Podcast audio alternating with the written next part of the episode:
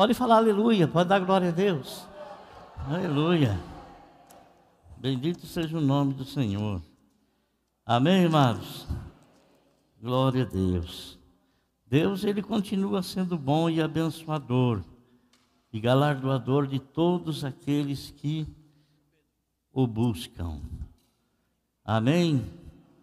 A Bíblia fala para nós não termos inveja dos malfeitores. Salmista diz assim que quando ele não compreendia muito bem as coisas, ele sentia inveja das pessoas. Ah, que cara não serve a Deus e prospera. Parece que tudo vai bem na vida dele. Parece que tudo dá certo na vida dele.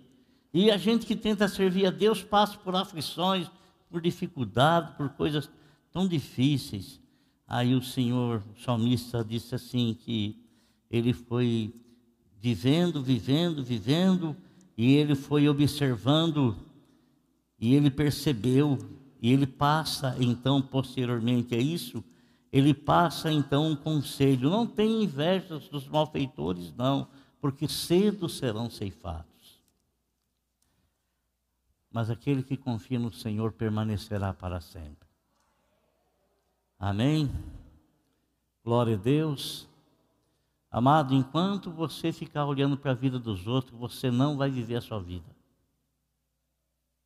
Enquanto você ficar olhando para a vida das pessoas, você não vai viver a vida que Deus deu para você. Se Deus quisesse que você observasse a vida de outros, analisasse a vida do outro, Ele faria você semelhante a Ele, igualzinho, idêntico. E tudo que aquele lá fosse conseguir, você também iria conseguir. Mas a, cada um tem a sua vida dada por Deus. Sua vida dada por Deus. enquanto você ficar observando a, a vida de outras pessoas, você não vai viver a sua vida e, consequentemente, você não vai desenvolver a graça de Deus, que Deus, com a qual Deus te chamou com a qual Deus ele te abençoou. Quando, quando o escritor aos Hebreus diz assim que nós devemos olhar para Jesus continuamente, olhar para quem? Para Jesus. Não é para olhar para a direita nem para a esquerda, não é para é olhar para o Zé, não é para olhar pela condição do Zé, não é para olhar absolutamente nada. Ele está querendo dizer assim: viva a sua vida em Cristo Jesus. Amém? Glória a Deus. E, irmãos, eu quero ler, eu quero ler com você é, um, um, versículo que o apóstolo São João escreveu a respeito de um episódio que aconteceu com nosso Senhor Jesus Cristo e uma grande multidão. No capítulo 6, versículo 6 de João, 6, 6 de João.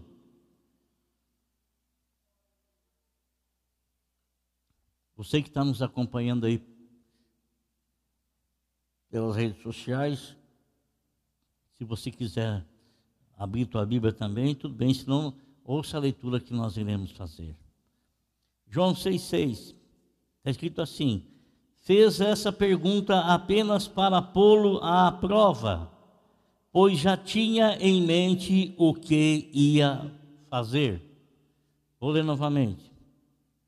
Fez essa pergunta apenas para pô-lo à prova, pois já tinha em mente o que ia fazer. Amém?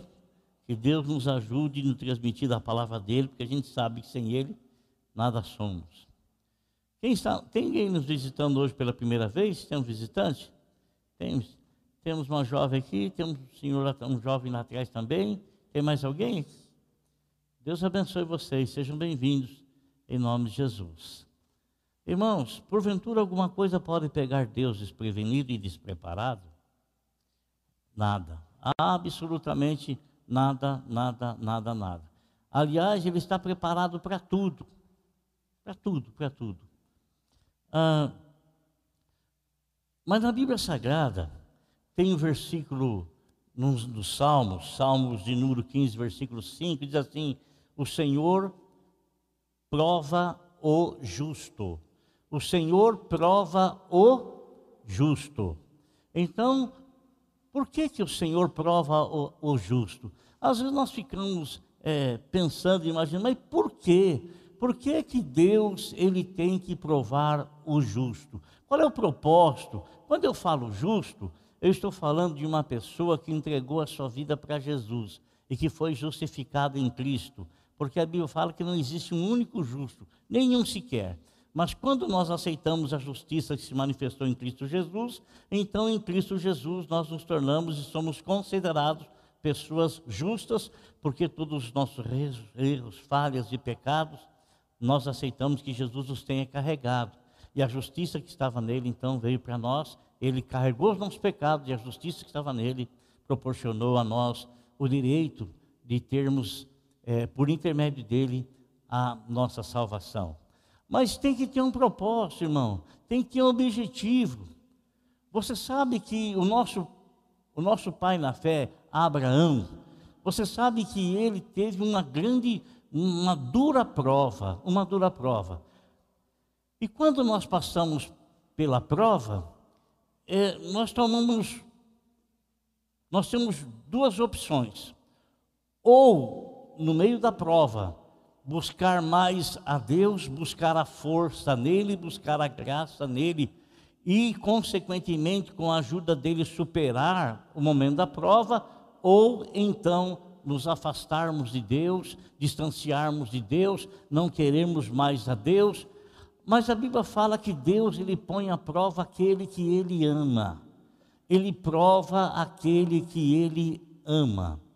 E olha, meus irmãos, quando o Senhor Deus tirou o povo de Israel do Egito, ele, ao conduzir o povo pelo deserto, conduzir o povo pelo deserto, a, a Bíblia nos fala, eu quero ler, ler aqui para você, a Bíblia nos diz aqui no livro de Deuteronômio, capítulo 8, versículo 2, diz assim: Lembre-se de como o Senhor, o seu Deus, os conduziu por todo o caminho no deserto, durante esses 40 anos, para humilhá-los e pô-los à prova, a fim de conhecer suas intenções, se iriam obedecer seus mandamentos ou não.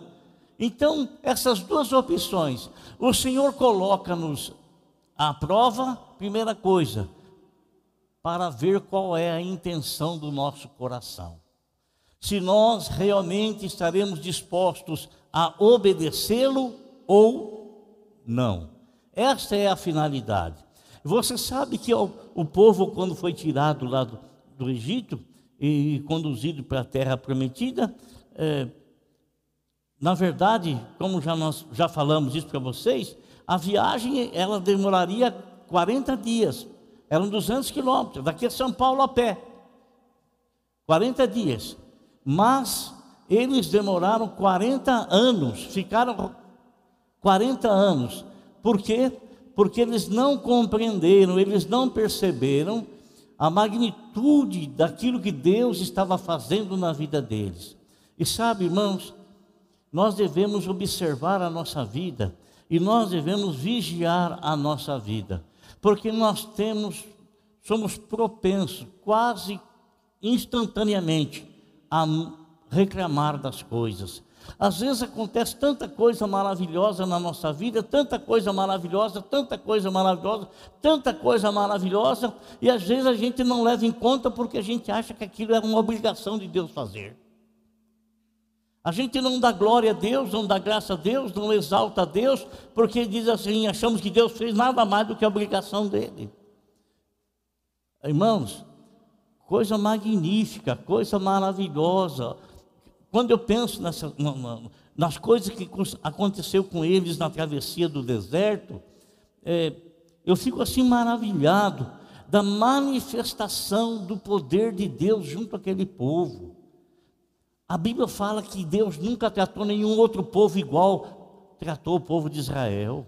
A intimidade com eles, a manifestação é, inegável do poder de Deus, da virtude de Deus, da graça de Deus, da presença de Deus ali junto deles, era inegável, mas era só era só passar aquilo e chegar uma outra necessidade, uma outra dificuldade, eles já começavam a murmurar começavam a murmurar.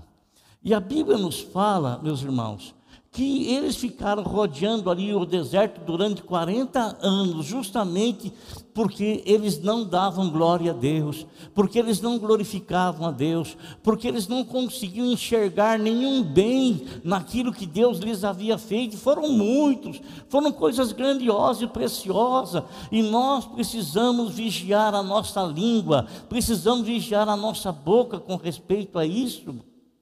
Porque às vezes nós estamos olhando tantas dificuldades, tantas e tantas coisas, e a gente não consegue perceber o cuidado com que Deus está nos tratando. O zelo com que Deus está olhando a nossa vida, o zelo com que Deus está olhando a nossa família, o zelo com que Deus está protegendo a nossa casa, o zelo com que Deus está nos observando. Eu li no Salmo ali, amado, Salmo 121, diz que Deus não dorme, Deus ele está e realmente ele não dorme, ele não tem cansaço, e realmente é uma manifestação da onisciência, da onipresença e da onipotência dele para nos ajudar, para nos, para nos abençoar. Então, meu querido, olha, comece a ver as coisas maravilhosas que Deus te faz. Comece a ver a família maravilhosa que Deus te deu não é uma família sem dificuldade, não. Não é uma família de pessoas perfeitas, não. Não, não há. É igual à igreja. Não existe ninguém perfeito aqui dentro, de absoluto. Nada, nada, nada. Não existe ninguém perfeito. Nada, nada. Não existe aqui dentro ninguém perfeito. O único perfeito é o Senhor Jesus Cristo. É o Senhor Jesus Cristo. E a nossa atenção ela é chamada para a gente ficar olhando para Ele, ficar olhando para Ele. Ah, às vezes a pessoa fala assim: ah, eu vou sair da igreja porque isso, porque ah, eu não estou concordando com isso. Irmão, lá na tua casa, você fala assim: vou sair da minha casa porque eu não estou concordando, e tudo perfeito, lá, tudo na harmonia lá. Lá na sua faculdade, lá no, onde, você, onde você estuda, é, tudo imperfeito, todo mundo, tudo tem de. Eu não, vou, eu não vou mais na faculdade por causa disso, por causa daquilo, por causa daquilo outro. Lá no seu trabalho, você trabalha com. Ah, eu vou largar meu emprego por causa disso, disso. Não vai, não faz isso. Não, não tem essa atitude. Não tem essa atitude, muito embora essa atitude é tomada com respeito à igreja. Mas não tem essa atitude. Você nem abandona a tua família por saber que teu pai, tua mãe e teus filhos não são perfeitos. Você não abandona o teu trabalho porque por saber que você trabalha com pessoas imperfeitas. Você não abandona a sua escola por saber que as pessoas que estão são igualzinho você, igualzinho imperfeitos também. Ninguém abandona. Então, o Senhor põe o nosso coração à prova para saber o que é que realmente está dentro dele, qual é a intenção dos nossos corações. E sabe, irmãos, em todas as coisas o Senhor Deus tem propósito. Em todas as coisas o Senhor Deus tem objetivo. E a gente nota que muitas vezes muitos servos de Deus, eles sofrem, sofrem para que Deus possa, por intermédio deles, realizar aquilo que Ele tem a realizar. O que eu estou querendo dizer com isso? Eu estou querendo dizer para você algo em cima dessa mensagem, desse, desse versículo que nós lemos aqui. De que o Senhor questionou um dos seus discípulos a respeito de algo só para experimentá-lo porque ele sabia o que ele haveria de fazer. Então tem situação na tua vida que você enfrenta porque Deus permite para saber qual será a atitude.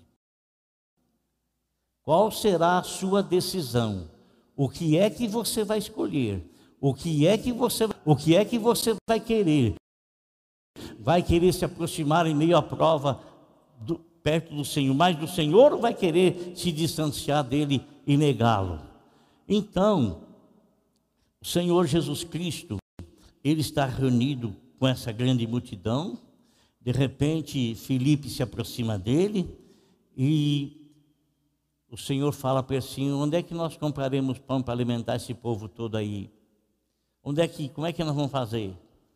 Né?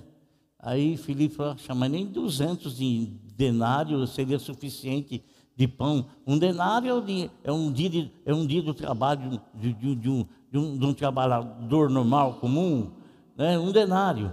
Nem 200 denários, quase um ano de trabalho de um, de um, de um, de um trabalhador aí, num, de salário, não dia suficiente para alimentar tanta gente.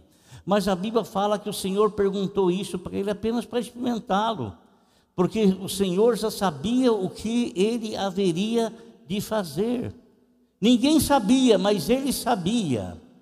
Irmão, houve uma ocasião em que, em que é, nós recebemos de Deus uma, uma promessa, né? Nós recebemos do Senhor ali uma promessa. Nós estamos na campanha 40 dias de milagres e nós estamos falando e queremos falar do milagre na família. Bem, na Bíblia Sagrada há um versículo de um questionamento que alguém fez para dois homens, Paulo e Silas.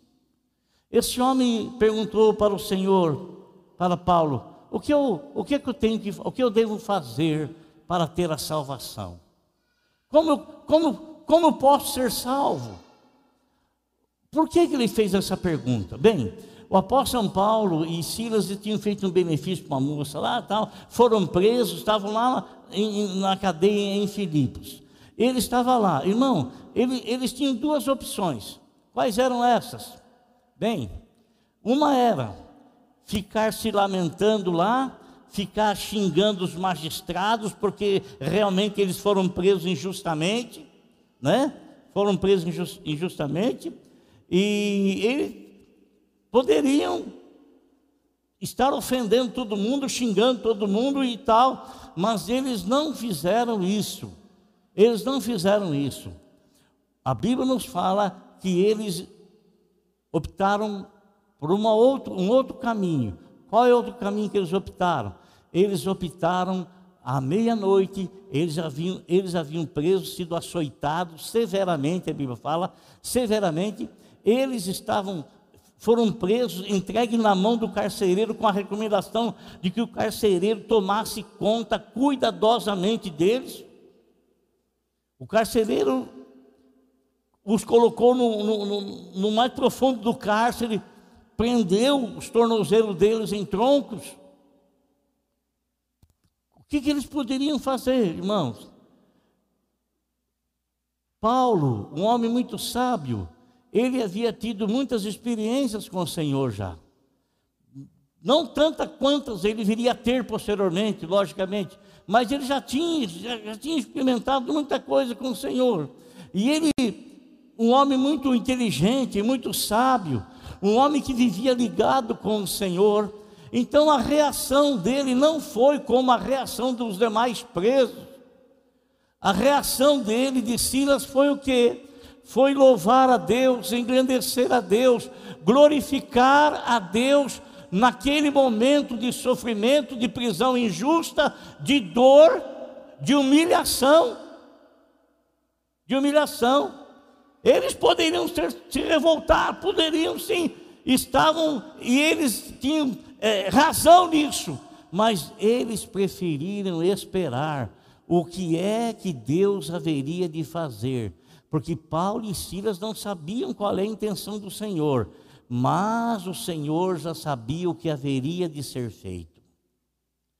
Nos pães lá, ele apenas quis experimentar Filipe, porque ele já tinha um propósito, já tinha um objetivo, ele já tinha um plano, ele já tinha um plano, já tinha um plano traçado. Não pense você, irmão, que ele não sabia que aquele menino estava lá com cinco pães e dois peixes. Ninguém sabia, mas ele sabia. Ele sabia que a bênção da multiplicação haveria de se manifestar, e nada não se multiplica nada. Para haver multiplicação tem que, ser um, tem que ter um elemento sólido. Então o Senhor sabia que haveria um menino ali que trouxe prevenido, ele trouxe cinco pães e dois peixes, o seu lanche, o seu lanche. Agora ele sabia que ele haveria de fazer uma multiplicação ali, que iria abençoar todo o povo, mas todo o povo não sabia o que ele haveria de fazer. Paulo e Silas estavam presos lá. Eles não sabiam o que o Senhor iria fazer, o propósito da prisão. Muitas vezes você está sofrendo e você acha assim: isso não vai adiantar de nada, isso que propósito é esse? É, isso aí, a, a, gente ser servo de Deus e a gente passar por aflição, a gente passar por, por momentos de prova, é, isso aí não é justo, isso aí não é certo, isso aí não é correto. Amado irmão, muitas vezes o nosso sofrimento ele vai resultar na, para a glória de Deus no livramento de pessoas em bênçãos para outras pessoas que desconhecem a Deus e desconhecem a Sua palavra. Eles estavam lá, e a Bíblia nos fala que eles começaram a fazer o que todo mundo esperava a revolta deles, mas eles começaram o que? A cantar ao Senhor. Interessante, né? Porque é, nós não temos, nós não temos, é, ali no, no, no começo do Novo Testamento, nós não temos aí nenhuma composição feita aí de hinos aos. Não temos nada. Então, o que, o que, que eles estavam cantando? Com certeza, eles estavam usando o livro de Salmos para cantar ao Senhor, para exaltar ao Senhor, para enaltecer o Senhor. Eles estavam honrando ao Senhor. Amado, presta atenção. A Bíblia fala assim: que é para nós trazermos na nossa mente coisas que nos dá esperança, coisas que nos dá esperança, esperança. E muitas vezes nós estamos enfrentando determinadas situações e a gente, ao invés de trazer para, para a nossa memória coisa que nos traz esperança, nós trazemos para a nossa memória só pensamentos negativos, infrutíferos, que não vai trazer solução e nem vai mudar o nosso sentimento, ao contrário, nosso sentimento será mais grandemente atingido pelo negativismo.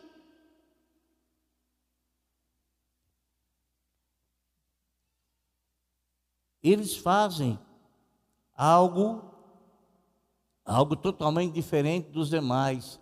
Irmão, nós não somos chamados pelo Senhor para fazermos coisas iguais às demais pessoas, para termos reações iguais às demais pessoas. Nós somos chamados pelo Senhor para termos as nossas reações na pessoa de nosso Senhor e Salvador Jesus Cristo. De sabermos e compreendermos que o nosso Salvador, o nosso Senhor, ele jamais perde controle de situações. Que muito embora a gente não saiba o que ele vai fazer, mas ele pode ter certeza que ele vai trabalhar em favor daquele que nele espera. Você pode ter a convicção e a certeza de que, se você se refugiando no esconderijo do Altíssimo, você vai ter sim a proteção dele. Isso não quer dizer que você não enfrente as aflições, porque justamente para você se esconder, se esconder lá no esconderijo do Altíssimo, é em momentos de aflições, de dificuldade, de medo, de temor. São nessas horas a presença do Senhor jamais vai te faltar. A presença do Senhor jamais vai te faltar. A graça do Senhor jamais vai faltar na tua vida. A virtude do Altíssimo jamais te deixará, jamais te abandonará. O Senhor está em volta dos, à volta do seu povo, desde agora e para sempre sempre, sempre. Aí, irmãos, ele, Paulo e Silas estão lá cantando, estão cantando. E enquanto eles estão cantando, o Senhor então começa a estabelecer visivelmente o plano dele. Acontece um terremoto, as janelas, as portas das prisões, todas elas são abertas o carcereiro que havia tido a recomendação, havia recebido a recomendação de ficar de olho naqueles prisioneiros, vigiando-os. Ele fica apavorado, porque quando ele percebe que as, as portas das prisões estão todas abertas, o que, que ele tenta fazer? Ele tenta se matar. Presta atenção no que eu vou te dizer. Ninguém jamais vai perguntar para outra pessoa o que devo fazer para ser salvo se esta não tiver ouvido a respeito da salvação. Ninguém, ninguém vai perguntar para ninguém o que é que eu devo fazer, como eu devo ser salvo, como é que eu posso me salvar. Ninguém vai nunca perguntar isso se ele não ouvir a mensagem da salvação. Então, enquanto Paulo e Silas cantavam, consequentemente, nos hinos que eles entoavam, havia ali palavras de salvação, palavras de salvação essa que eles não estavam percebendo, mas estava mexendo no coração do carcereiro, o carcereiro estava ouvindo, os demais presos também estavam ouvindo, e logicamente a gente percebe ali, amado, que a escrita do que aconteceu se direciona para a vida do carcereiro, mas você acha que não houve outros presos lá que também vieram a buscar a salvação naquele momento ou posteriormente? Houve sim, com certeza houve, houve sim. Então, meus irmãos, aquele homem, aquele carcereiro, ele ele pergunta para Paulo, né? Quando ele, ele vai querer tirar a sua vida, e Paulo então fala para ele assim: Não te faças nenhum mal.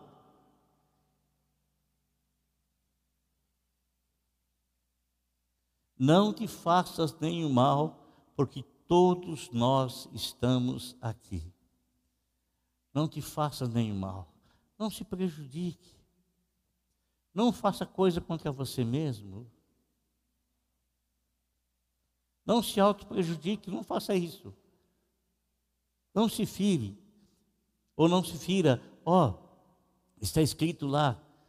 É, quando o, o carcereiro. Voltando um pouco aqui, João capítulo 14.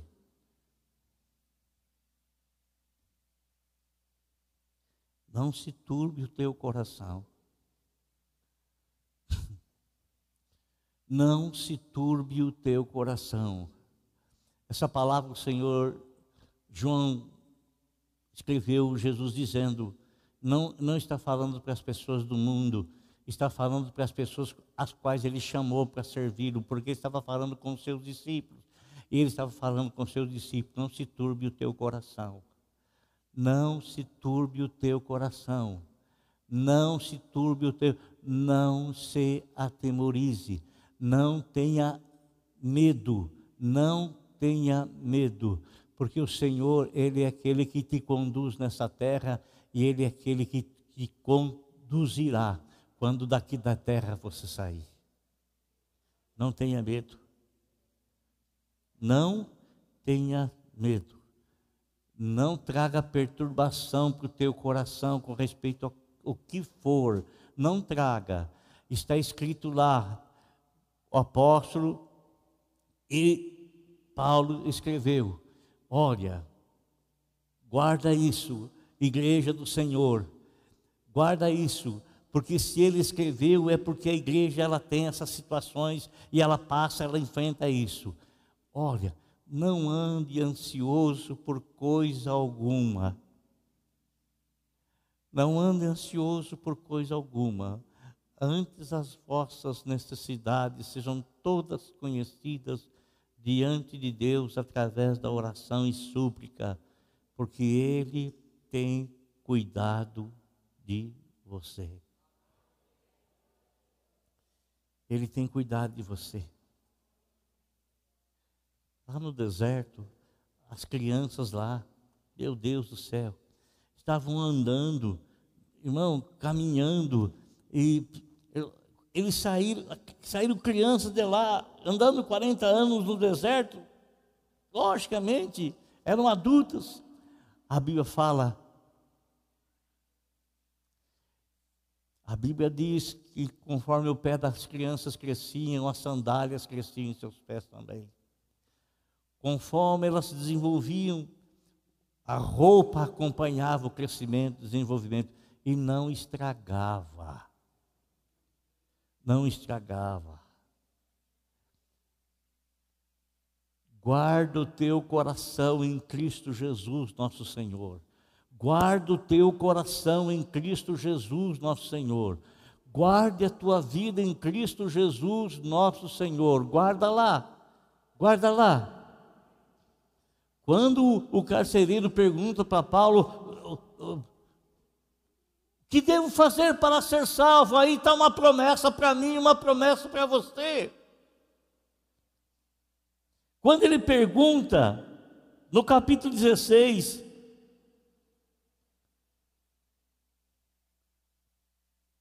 ele responde.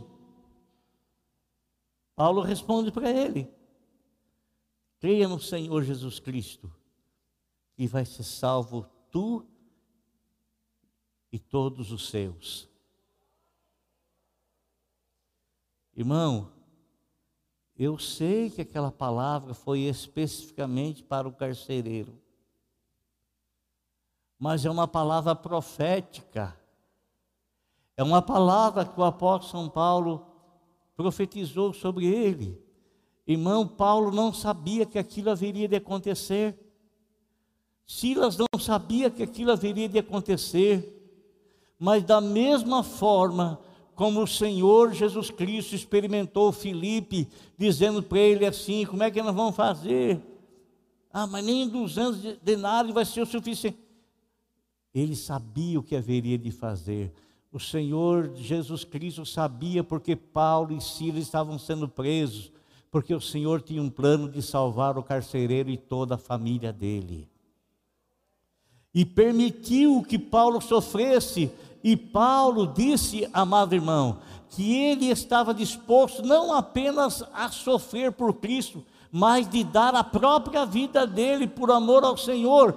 E Paulo realmente deu prova disso, porque ele foi açoitado, tantas e tantas coisas ele passou naquela prisão lá, mas daí no final ele entendeu que tudo isso redundou e trouxe um resultado poderosíssimo para o reino de Deus. A Bíblia nos fala que o carcereiro aceitou Jesus Cristo, sarou as feridas de Paulo e de Silas, levou-os para a sua casa, os, Paulo pregou o evangelho ali para a família do carcereiro, e a Bíblia fala que todos eles, carcereiro e a família deles, todos foram batizados. Amém? Todos foram batizados. Então, houve um resultado. Às vezes você não sabe qual será o resultado de uma situação adversa que você está passando. E talvez você não consiga enxergar que aquilo poderá, aquilo poderá ser transformado numa bênção tanto para você quanto para outras pessoas. Mas nada, nada, nada que acontece na vida de um servo de Deus é sem propósito, sem objetivo. Você pode não entender, mas ele sabe por quê. Você pode não compreender, mas Ele sabe por quê. Você pode não estar enxergando o resultado final, mas Ele está fazendo aquilo devido ao resultado final. Amém? Glória a Deus. Então, amado irmão, se você estiver passando uma situação difícil, não, não entre em pânico, não. Não entre em pânico, não. Não entre em pânico. O Senhor tem um propósito nisso. Fica calmo, fica tranquilo. E permita que o Senhor trabalhe, e lá no final você vai enxergar que tudo cooperou para o seu bem, ou tudo cooperou para o bem de alguém através do qual Deus te usou para alcançá-lo, Deus te usou para abençoá-lo, Deus te usou para atingir aquela pessoa. Ele sempre sabe o que vai fazer.